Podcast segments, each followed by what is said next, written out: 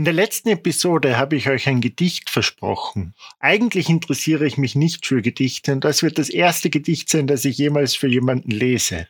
Dieses Gedicht habe ich gefunden und manche von euch werden es vielleicht kennen, auf meinem ersten Weg. Ich habe euch erzählt in der letzten Folge, dass das Zurückkommen vom Jakobsweg oft nicht einfach ist. Nicht, weil man nicht gerne zurückkommt, aber weil man in gewisser Weise neu anfangen muss wenn man manche alten Muster abgelegt hat und nicht genauso weiterleben kann, wie man es zuvor gemacht hat. Für mich war die Heimkehr nicht einfach. Es war ein Abschied von diesem Leben, das ich am Weg gefunden hatte und das mir so gut getan hat.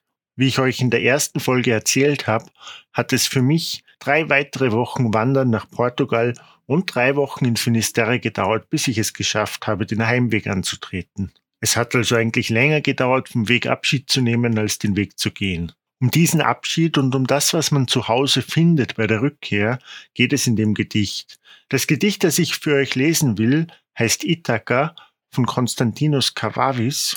Es geht dabei eigentlich um griechische Mythologie, um Odysseus, der vom Trojanischen Krieg heimkehrt. Wir alle kennen die Geschichte von Odysseus. Er ist zehn Jahre auf der Reise und kehrt dann nach Hause zurück. Ithaka der Name des Gedichtes war der Name der Heimat, wo er nicht das Leben findet, das er vor dem Krieg und vor seiner Odyssee, wie wir das heute nennen, zurückgelassen hat. Also, Ithaka von Konstantinos Kavaris.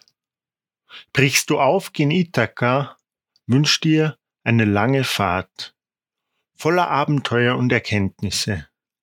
Die Lestrygonen und die Zyklopen den zornigen Poseidon fürchte nicht. Solcherlei wirst du auf deiner Fahrt nie finden, wenn dein Denken hochgespannt, wenn edle Regungen deinen Geist und Körper anrührt.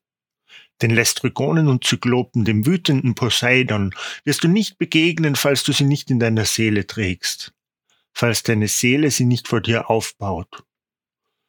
Wünsch dir eine lange Fahrt. Der Sommermorgen möchten viele sein, da du mit welcher Freude und Zufriedenheit in nie zuvor gesehene Häfen einfährst. Halte ein bei Handelsplätzen der Phönizier und erwirb die schönen Waren. Perlmutter und Korallen, Bernstein, Ebenholz und erregende Essenzen aller Art, so reichlich du vermagst, erregende Essenzen. Besuche viele Städte in Ägypten, damit du von den Eingeweihten lernst und wieder lernst. Immer halte Ithaka im Sinn. Dort anzukommen ist dir vorbestimmt, doch beeile nur nicht deine Reise. Besser ist sie dauere viele Jahre, und alt geworden lege auf der Insel an, reich an dem, was du auf deiner Fahrt gewannst, und hoffe nicht, dass Ithaka dir Reichtum gebe. Ithaka gab dir die schöne Reise, du wärst ohne es nicht auf die Fahrt gegangen. Nun hat es dir nichts mehr zu geben. Auch wenn es sich dir ärmlich zeigt, Ithaka hat dich nicht betrogen.